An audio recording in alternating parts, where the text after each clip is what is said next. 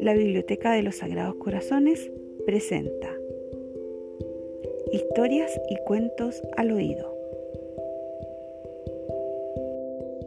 Cuento El Príncipe Feliz, autor Oscar Wilde. Por encima de la ciudad entera, encima de un pedestal, se alzaba la estatua del Príncipe Feliz. Estaba hecha de finísimas hojas de oro. Tenía por ojos dos deslumbrantes zafiros y un rubí rojo en el puño de su espada. Tal era la belleza del príncipe feliz que todo el mundo lo admiraba. Es igual de hermoso que una veleta, dijo uno de los concejales. Tienes que ser como el príncipe feliz, hijo mío. Él nunca llora, le dijo una madre a su hijo que lloraba porque quería la luna. Parece un ángel, decían los parroquianos al salir de la catedral.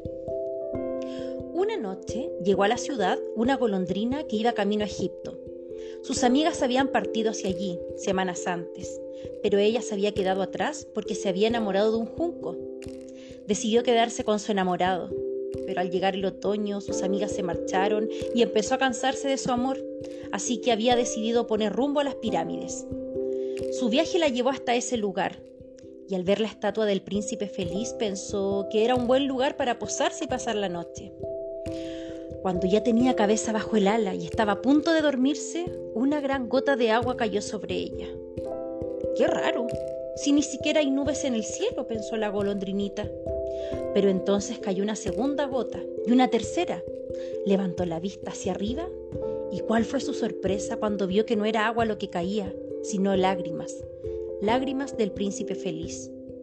¿Quién eres? Soy el príncipe feliz.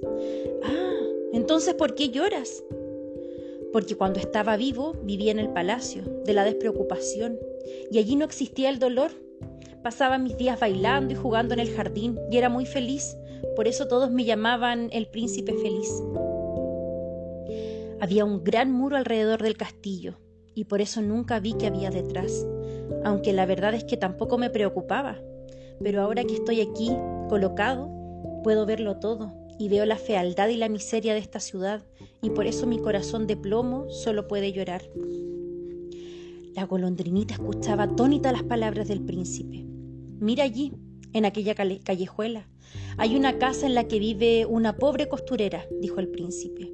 Está muy delgada y sus manos están ásperas y llenas de pinchazos de coser. A su lado hay un niño, su hijo, que está muy enfermo y por eso llora. Golondrinita, ¿Podrías llevarle el rubí del puño de mi espada? Yo no puedo moverme de este pedestal. Lo siento, pero tengo que irme a Egipto. Mis amigas están allí y debo ir yo también. Por favor, golondrinita, quédate una, una noche conmigo y sé mi mensajera. Aunque a la golondrina no le gustaban los niños, el príncipe le daba tanta pena que al final accedió. De modo que arrancó el gran rubí que tenía el príncipe feliz en la espada y lo dejó junto al dedal de la mujer. Al día siguiente, la golondrina le dijo al príncipe, me voy a Egipto esta misma noche. Mis amigas me esperan allí y mañana volarán hasta la segunda catarata. Pero golondrinita, allí en aquella guardilla vive un joven que intenta acabar una comedia, pero el pobre no puede seguir escribiendo del frío y el hambre que tiene. Haz una cosa, coge uno de mis ojos hechos de zafiro y llévaselos. Podrá venderlo para comprar comida y leña. Pero no puedo hacer eso. Hazlo, por favor.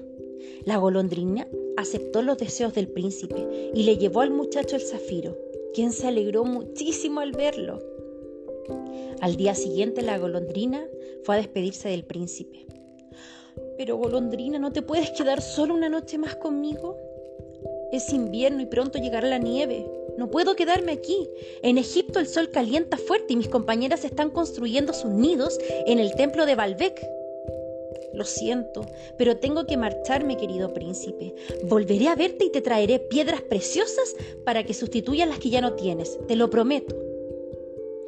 Pero allí en la plaza hay una joven vendedora de cerillas a la que se le han caído todas sus cerillas al suelo y ya no le sirven. La pobre va descalza y está llorando. Necesito que cojas mi otro ojo y se lo lleves, por favor.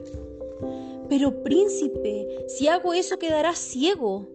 No importa, haz lo que te pido por favor.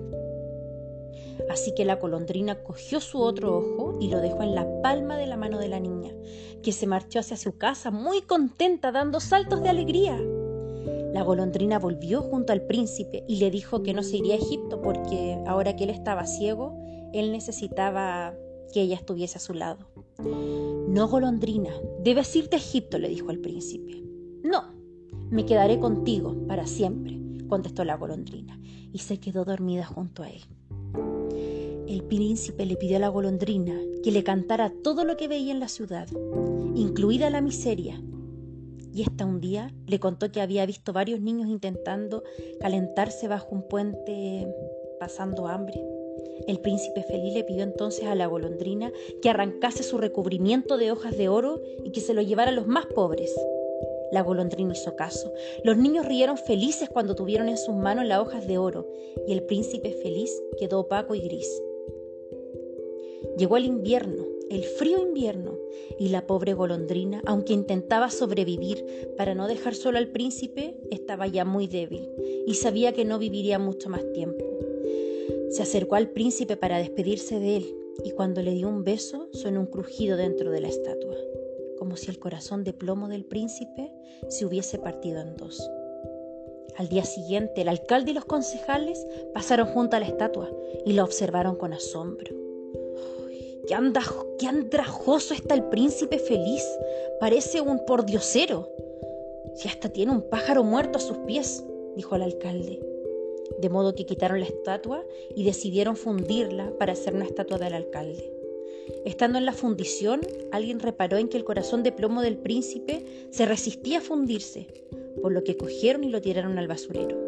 Pero allí tuvo fortuna, porque se encontró con la golondrina muerta Dios le dio a uno de sus ángeles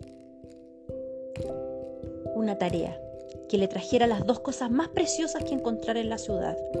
Y curiosamente, este ángel encontró y optó por llevar el corazón roto de plomo y un pajarito muerto. Has hecho bien, dijo Dios. El pájaro cantará hasta siempre en mi jardín del paraíso, y esta estatua permanecerá en mi ciudad de oro. Y colorín colorado, el cuento del príncipe feliz se ha acabado. Pasó por un zapatito roto y espero que en cualquier momento escuches otro.